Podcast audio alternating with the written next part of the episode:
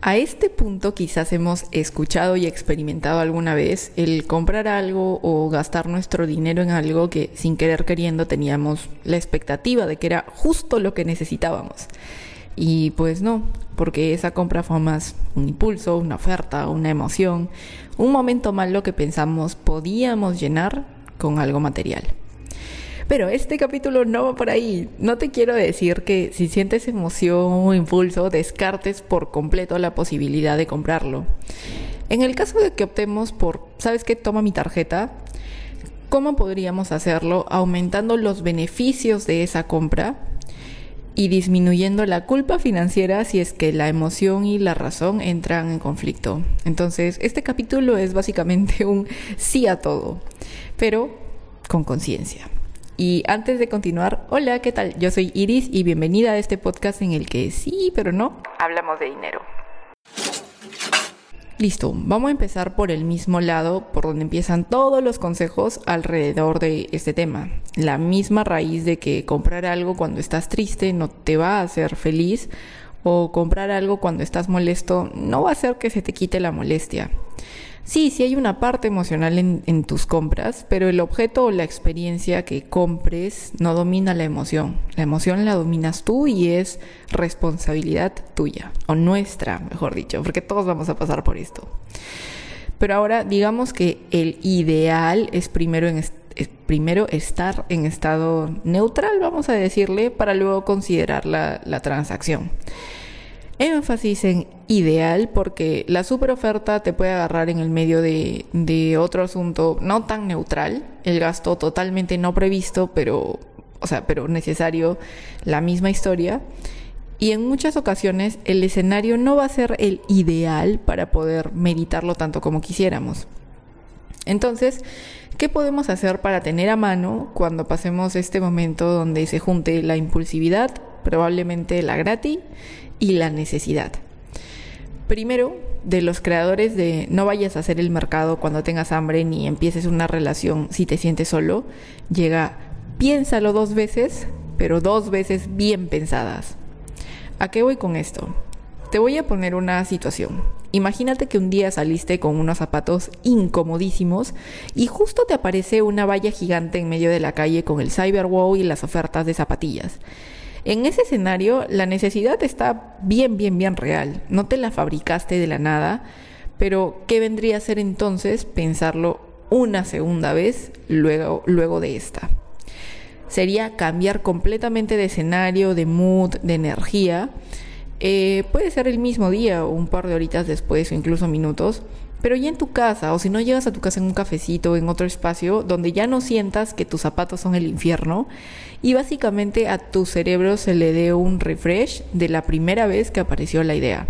Porque ojo, estamos quedando que sí o sí vas a comprar esas zapatillas. En este capítulo vamos a pasar la tarjeta de todas maneras.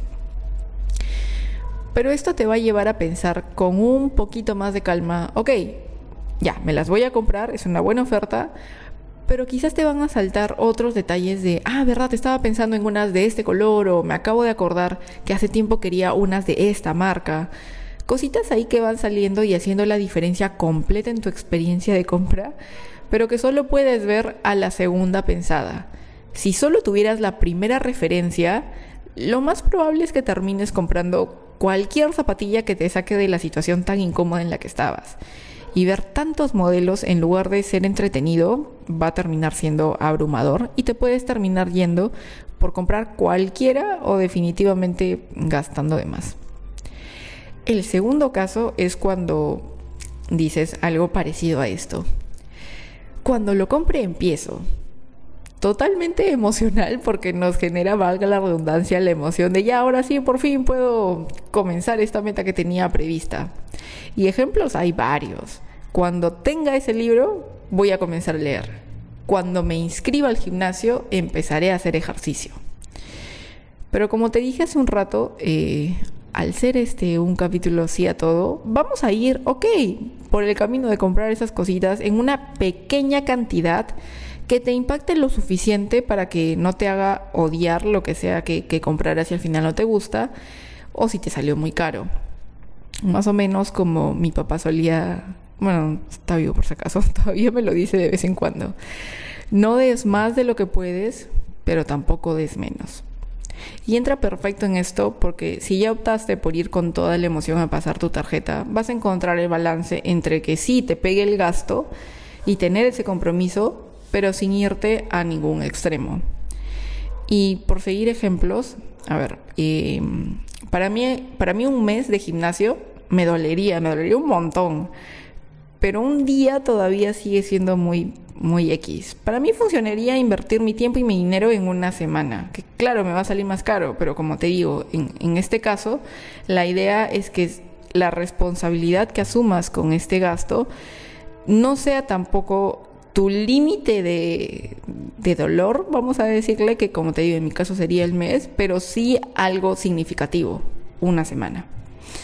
O con el tema de la lectura, Em, el de 30 páginas no se siente a tanto esfuerzo, bien chiquito, pero el de 700 suele ser intimidante. O sea, si nunca he tenido el hábito, no me voy a comprar Los Miserables o Piensa rápido, piensa despacio, que son así Biblias. Y, es muy, muy, muy pesado a primera vista. Entonces, uno de 300 o 400 hojas creo que sería una, una buena opción respetando estos parámetros. Ahora, ojo que todo esto es solo hipótesis, eh, que sobre todo con los, con los ejercicios, eh, creo que en enero es donde se ve más esta combinación de, impulsividad y descontrol. Pero continuando, existe también el tercer caso, ¿qué pasa cuando si por una urgencia necesitas hacer una compra y no te da tiempo ni de cambiar de escenario, ni de calibrar qué tanto sí, qué tanto no? Lo tienes que comprar porque no hay de otra. Ahí la emoción sigue siendo ansiedad, molestia, frustración, porque las cosas no tan agradables y encima inesperadas suelen sentirse así, tal cual, como puñetazo en el estómago. En esos casos, para no seguir alimentando ni la ansiedad ni la frustración, nuestra mejor salida va a ser reducir las opciones. Importante, sigue siendo opciones con ese, pero vas a ver solo dos. Porque lo que sucede cuando necesitamos algo y tenemos más de dos lugares donde escoger es que tanta información siempre nos va a dejar la sensación de que pudimos haber escogido algo mejor. Y para el contexto emocional que tenemos enfrente y el nivel de urgencia con el que necesitamos comprarlo, reducirlo es reducir esta, ¿cómo decirlo? Esta, eh, perdón, se me fue la palabra, pero como el, ya el riesgo, el riesgo de que empeoremos las cosas de manera interna va a ser una mejor salida. No sé, se te malogró la refri, no tiene solución, o sea, sí o sí tienes que comprar una refri porque si no toda tu comida se malogra, o se te olvidó comprar el regalo para el baby shower que es un par de horas, no sé. Acá entiéndase que hablo de urgencias, de comprar cosas muy entre comillas banales. Las emergencias de salud, de hay una vida en riesgo, yo sí voy a optar por siempre ni veas una segunda opción y el dinero se arregla después. Ya después puedes solucionar si lo sacas de tus ahorros, lo pasas a 32 cuotas o lo que necesites financieramente tiene solución y puede esperar si hay una vida que depende de eso. Pero regresando al punto de comprar de urgencia y, y compras en general, cuando estés en el escenario ideal que vimos al inicio eh, del capítulo de neutro, más en calma, que sí es posible tenerlo, ojo, y fabricarlo nosotros mismos, ahí sí tómate todo el tiempo que necesites y mire usted todo lo que el mercado tenga para ofrecerle. Pero si ya estamos pasando por alguna de las situaciones anteriores, mm, no hay que tratar de no avivar el, el fuego. Eh, y acá vienen las dos últimas que tengo un pequeño dilema de cómo presentarlas. A ver, son, son consejos primos hermanos, pero tienen un disclaimer. La primera es cómo a mí me gustaría hacer las cosas, pero yo en realidad utilizo la segunda, porque la diferencia entre ambas es que en una vas a contar cuánto es el dinero y en la otra vas a contar las veces. Ahora sí, te las comento para no seguir con el rollo. La primera opción es hacer un chanchito específicamente para despilfarrarlo, pero sanamente, o sea, preparándote para ese despilfarre de a poquitos. Y la segunda es que si ya tienes mapeado más o menos cuánto gastas en un buen shopping, no sé, en estilo em, un par de zapatillas, algo de ropa y una cosa tecnológica. Más o menos ahí varía mi combo. Y tanto es eh, lo que me gasto usualmente.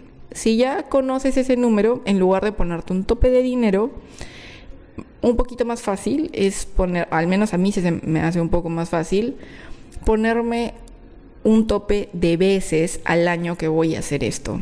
Como que es más fácil ver, ver un número así chiquito de 2, 3, 4, 5 que uno de 3 cifras, 4 cifras o póngale usted lo que gaste en su economía.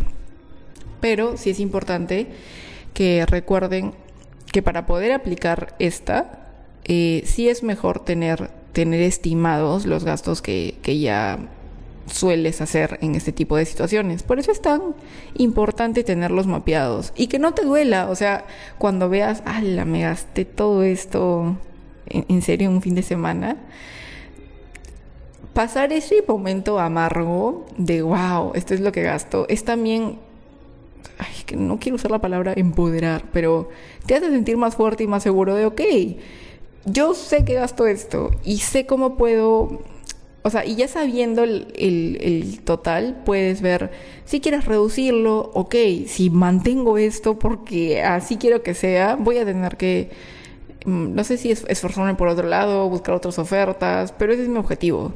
El tema es que no podemos ver eso ni hacer ninguna estrategia ni, ni pensar en otra manera si no tenemos ese numerito definido. Y también otra razón por la que no me, no me funciona la primera es porque siempre empiezo motivada con ese chanchito, pero luego cuando lo reviso para, para cuando ya quiero irme de shopping, no ha crecido lo suficiente. Porque, a ver, un gran... Eh, una gran anotación con esto es que ese fondo es muy, muy, muy distinto al de ahorro para emergencias. Este fondo es literal si quieres juntar moneda por moneda o en algunos bancos, por ejemplo Interbank, no sé si otros lo tienen, te permite jalar hacia un monedero, tal cual que es un chanchito. El dinero de, emergencias, como les digo, para salud o para un gasto mm, inesperado, pero en temas más de, de vida o muerte, vamos a decirle, eso va a otra cuenta del banco. Eso para shopping no se toca. Y también quería como explicarles un poquito más de la primera opción para que no se espanten. Cuando digo despilfarrando, sé que suena a que vas a ir a comprar cualquier cosa que veas así a la, a la, eh, a la loca. Y muchas veces vas a llegar a tu casa y vas a decir, mmm, realmente no quería esto. Pero les cuento acá algo. Cada vez que vamos haciendo más conciencia de lo que nos gusta, eh, lo que nos es útil, lo que nos hace felices y demás, vas a llegar a despilfarrar entre comillas, pero créeme que las posibilidades de que eso que compres no te sumen absolutamente nada van a estar cada vez más reducidas porque sí, vas, o sea, ¿cómo puedo ponerlo en el ejemplo? si tú no tienes esto chambeado y vas a comprar, lo más probable es que compres todo lo que en ese momento ah, te parezca bonito. Y va a pasar eso que les digo, llegas a tu casa y la mitad de esas cosas ni te funcionan ni te gustan tanto. Pero cuando hacemos este trabajo de autoconocimiento, de darnos el tiempo y el espacio para nosotros, vas a llegar y tus ojos como en automático se van a fijar sí en lo bonito, pero en lo que conscientemente sí te es útil, sí te sirve, eh, sí aporta a tu vida, por decirlo de, alguna manera. Y acá, claro, es total libertad de... Puede ser esa lámpara multicolor de forma no sé cuánto, y no tiene una utilidad de, de, de, productividad ni de cosas así. Te hace más feliz y ya. Y ya. Y simplemente eso. Pero para hacer esta... Eh, esta forma de, como les digo, simplemente tengo un monto y yo veo que me lo gasto de manera inteligente, pero que aún así, obvio, escúchame, se va a sentir la emoción y la adrenalina de, comprarlo. Sí, es, es importante, creo, que, que tengamos esta parte resuelta de de, de verdad em, saber qué nos gusta, qué no, y, y se va a sentir todavía mejor. Pero bueno, ahí les dejo ambas opciones. Vea usted cuál le funcione. Y si no es ninguna de estas, pues también puedes empezar a buscar una y encontrar otra manera eh, en que se ajuste más, más a ti. Al final eso es un punto de partida, pero sí me parecía importante, mm, más que hacer el, el balance, el otro día escuché otra manera muy chévere de ponerlo. El yin y el yang y toda esta, eh, este tipo de filosofías no solo muestran el balance, sino los contrarios. Que en resumidas cuentas es lo mismo, pero me parece una forma interesante de verlo. Entonces, en este canal siempre, siempre, canal, perdón, podcast, eh, siempre hemos hablado de, bueno, el ahorro, la planificación, el, el, la organización en tus finanzas, autoconocerte, etcétera. Pero lo contrario sería ok, ya, ya Ramos, también hay que gastar. Sí, está bien. O sea, al final, como les digo, es lo mismo. Se necesita este balance, pero de cosas totalmente opuestas. Entonces, si por un lado es planificar, eh, destinar como para tanto, tanto, tanto, tanto, de manera muy, muy consciente, en esta es, vamos a gastar, gastar a veces en tonterías y quizás de manera hasta cierto punto inconsciente, sin planificarlo tanto. Pero como ya les conté hace un ratito, este inconsciente va muy... Mmm, ¿Cómo les digo? Es, es una inconsciencia consciente porque ya hicimos la chamba de, del trabajo anterior.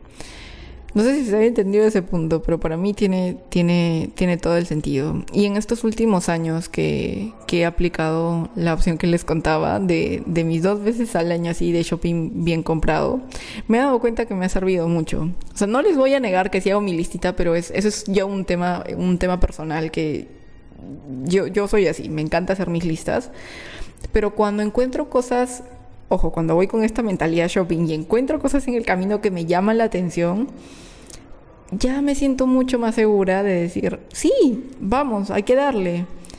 Porque ya hice el, trabajo anterior y ya también he metido a la pata de de verdad comprar cosas que ni al caso y, y me ha pasado todo lo que les contaba cuando se juntan la culpa y luego las cuentas y dices, ¿por qué gasté mi dinero en esto? Pero va, eh, espero que te haya gustado el capítulo de hoy. Eh, y sí, o sea, hay que verle el lado optimista también a comprar cosas con emoción, tanto de las que son agradables, como la felicidad, la motivación, como de las que no. Al final todo se mueve por emociones. Si, al, si comprar algo no te genera absolutamente nada, mmm, eso es un poco raro. Y no está mal ir por ese camino del sí, lo voy a comprar. Nada más es un, creo yo, como les decía, bonito balance, balance contrario entre, entre la emoción y la razón, y no que se estén peleando uno contra otro. Pero pues eso, espero que, que, te guste, que te sirva, te deseo un bonito shopping cuando sea que lo vayas a hacer en el año. Y nada, ya nos vemos la próxima semana a la misma hora por el mismo canal, o sea, en tu plataforma de podcast favorita. Igual sabes que cualquier comentario, derivados, nos los puedes hacer llegar. Nos, soy yo solita, pero bueno. Por las redes del podcast, que son No es un podcast de dinero en Instagram y TikTok. Que tengas un bonito día. Chao.